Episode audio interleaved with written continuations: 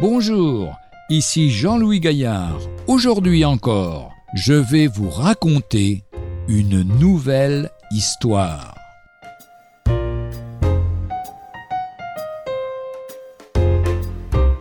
Les petits paquets noirs. Un serviteur de Dieu raconte comment sa mère chrétienne, mais d'une nature très sensible, se faisait du souci pour tout et pour rien.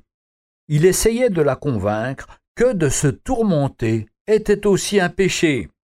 Mais, peine inutile, elle souffrait, même à l'avance, de maux qui n'arrivaient jamais. Un beau matin, cette mère très aimée parut au déjeuner le visage rayonnant. Son fils lui en ayant demandé la raison, elle lui raconta le rêve qu'elle avait eu au cours de la nuit. Une grande foule dont elle faisait partie marchait sur une longue et grande route. Chaque personne avait l'air lasse, soucieux, et presque tout le monde portait un petit paquet enveloppé de noir qui paraissait fort lourd.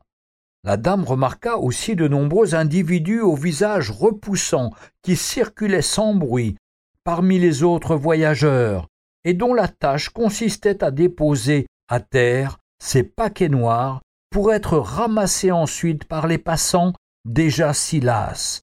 Pourtant, elle-même, comme les autres, était chargée d'un fardeau inutile.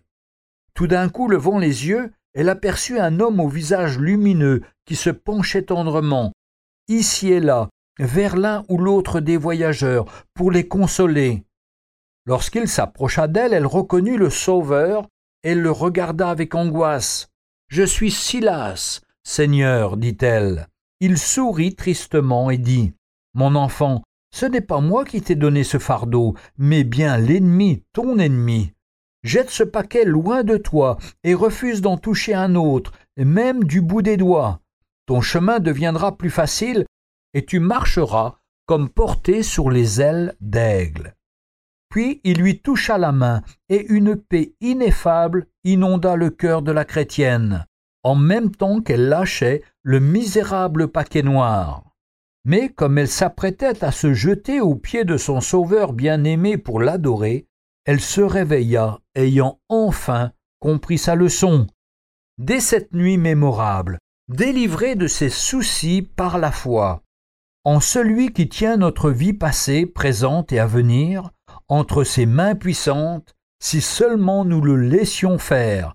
Cette chrétienne fut, dans sa famille, la personne la plus confiante et heureuse de toutes. La première épître de Pierre au chapitre 5 et au verset 7 nous dit Déchargez-vous sur lui de tous vos soucis, car lui-même prend soin de vous. Ne portons pas des soucis inutiles, mais déchargeons-les aux pieds du Seigneur. Retrouvez un jour une histoire sur www.365histoire.com.